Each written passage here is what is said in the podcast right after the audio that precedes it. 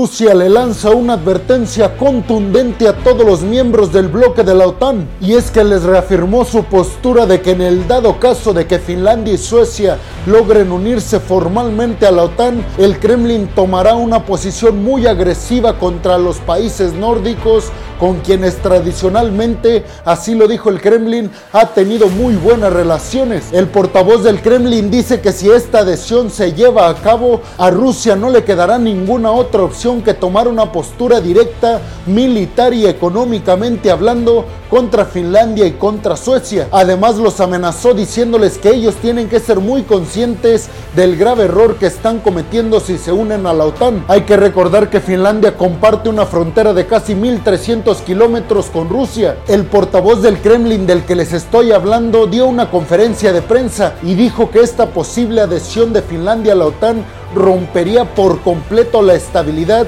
en las relaciones entre estos países y Rusia, que dijo tradicionalmente e históricamente han sido más que buenas. Yo también ya les he mencionado aquí que incluso estos países al ser neutrales han tenido a veces una postura más cargada hacia el lado ruso en comparación con lo europeo. Sin embargo, como ahora se siente Rusia como una posible amenaza para estos países con pasado soviético, los países han cambiado su neutralidad y se la han dado a Occidente. Y como ya les mencioné, el portavoz también dijo que estas amenazas por parte de Rusia van enfocadas específicamente sí al tema militar, primeramente pero también al tema energético y Finlandia de toda Europa es el mayor comprador de gas ruso. Y otro detalle que resaltó el diplomático es precisamente a niveles diplomáticos, valga la redundancia, y es que dijo, si esta adhesión se logra, Finlandia estará rompiendo el Tratado de Paz de 1947 y el Tratado de 1992 entre Rusia y Finlandia. Lo que no tenemos claro hasta el día de hoy son las acciones que posiblemente estaría tomando el Kremlin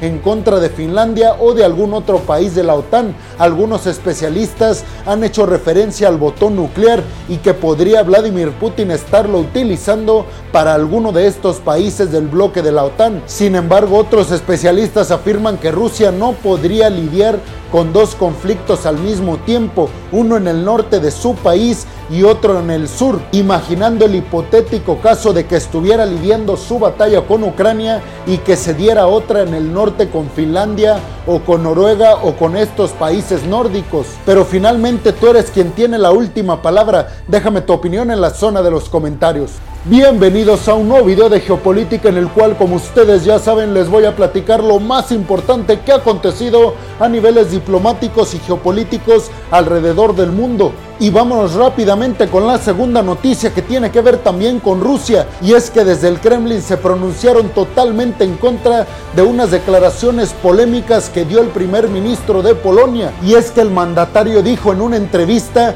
que esta ideología que está promoviendo el Kremlin a partir de la ideología del filósofo Alexander Dugin de que se necesita unificar a todos los pueblos y hablantes rusos alrededor del mundo, pues dijo que esta ideología es como un tumor cancerígeno y que como todo mal debe ser erradicado y eliminado por completo. Y es que las declaraciones se dan en torno a una creciente tensión entre Polonia y Rusia, en donde especialistas dicen que Polonia no tarda en entrar al conflicto directo contra Rusia. A esto Estados Unidos ha intentado de mediar para que no se dé, porque sin duda alguna desde Washington y desde países en Europa tienen claro que si Polonia llega a enfrentarse directamente contra Rusia, esto sin lugar a dudas escalará a una tercera guerra mundial que nadie quiere y nadie estaría dispuesto a pagar. Y en la tercera noticia del día de hoy, Estados Unidos y su inteligencia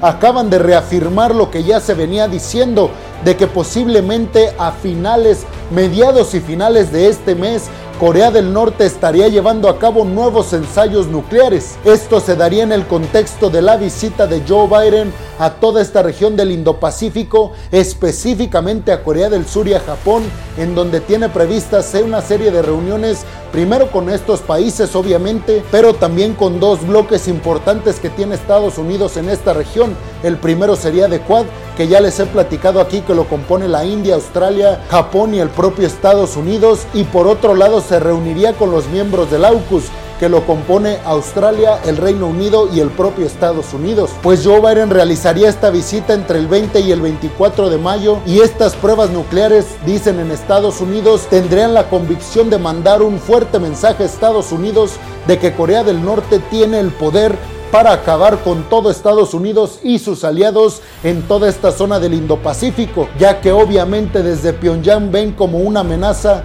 todos estos acuerdos fuertes que se están dando en materia militar y económica entre Estados Unidos y los países vecinos de Corea del Norte. Y es que esto es importante porque Corea del Norte no ha realizado ninguna prueba nuclear desde el año 2007. Sin embargo, el medio Reuters ha mostrado algunas imágenes satelitales que muestran actividad en una región de Corea del Norte donde se han llevado a cabo seis pruebas nucleares, por lo que se interpreta que se están llevando a cabo preparativos para una nueva que, repito, se llevaría a cabo a finales de este mes durante la visita de Joe Biden a esta zona del Indo-Pacífico. Y en otra noticia, los cancilleres del G7 se van a reunir en Alemania, esto con el objetivo de asegurarse de que Ucrania gane el conflicto frente a Rusia. Así lo han declarado todos estos representantes de cada país del G7 en esta reunión que, repito, se llevará a cabo en Europa. Y aunque ustedes lo podrían ver como algo muy lejano el que Ucrania gane en Rusia, muchas agencias de inteligencia sí de países occidentales, pero ellos han dicho que Ucrania sí tiene realmente posibilidades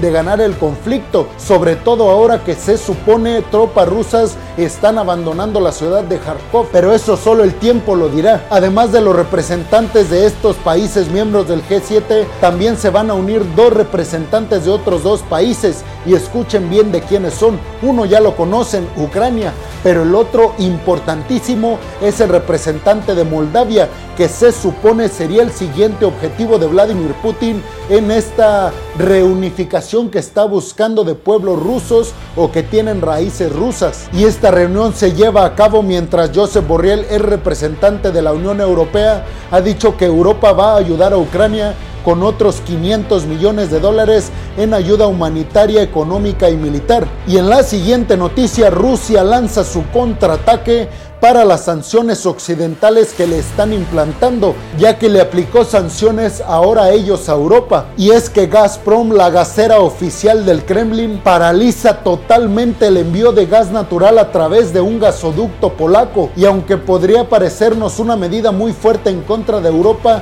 especialistas han dicho que este gasoducto ya se había dejado de utilizar desde hace tiempo, desde que empezaron precisamente estas confrontaciones entre Polonia y Rusia. Sin embargo, digamos que Gazprom ahora lo hizo oficial y dijo ya no va a transportar gas natural por este gasoducto. Alemania se ha pronunciado al respecto de estas sanciones por parte del Kremlin y de Gazprom para con la Unión Europea, pues Alemania ha dicho que no le afecten lo más mínimo porque ellos ya no estaban recibiendo gas natural de este gasoducto, pero criticó muchísimo la postura del Kremlin que dijo siguen utilizando a la energía y al gas natural como arma y como chantaje para los países europeos, lo que hizo reafirmar su compromiso de estar buscando rápidamente cómo deshacerse de todas las relaciones de todo tipo con el Kremlin. A largo plazo seguramente esto le costará muchísimo a Vladimir Putin y sobre todo al pueblo ruso, que ellos son los menos culpables de todo esto. Y en la última noticia del día de hoy, el senador republicano en Estados Unidos, Rand Paul, frenó la aprobación de 40 mil millones de dólares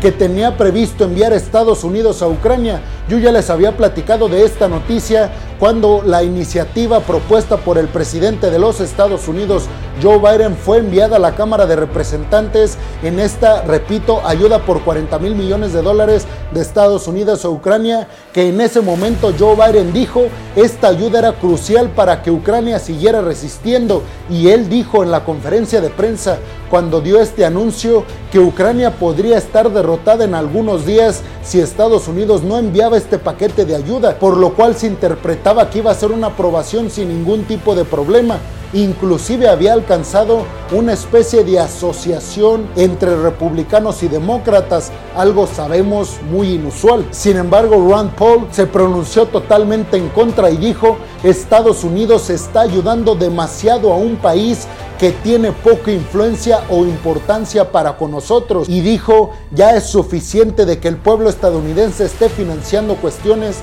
que no le competen a Estados Unidos, pero ese precisamente es el precio que tiene tener la hegemonía mundial. No únicamente son privilegios, sino cuestiones muy pero muy negativas para los países que pelean por esa hegemonía o que la tienen como Estados Unidos. Y bueno, hemos llegado al final del video del día de hoy. Les quiero agradecer mucho por llegar hasta este punto y decirles que me pueden dejar un like o un dislike si es que no les gustó el video. También es válido, siempre se los digo, pero me ayudarían mucho si me dejan su opinión en la zona de los comentarios y además comparten este video en todas y cada una de sus redes sociales para que me ayuden a llegar a muchas más personas. Además les recuerdo que si están escuchando esto en Spotify, no se olviden de seguir al podcast. Si están viendo esto en YouTube, tampoco se olviden de suscribirse al canal y activar la campanita para que les lleguen todas y cada una de las notificaciones cuando suba un video nuevo de geopolítica y de otras cuestiones a mi canal. Y además si están viendo esto en Facebook, no se olviden de darle like y seguir a la página. Y por último, me gustaría decirles nuevamente que este proyecto es posible gracias a todos y a todas ustedes.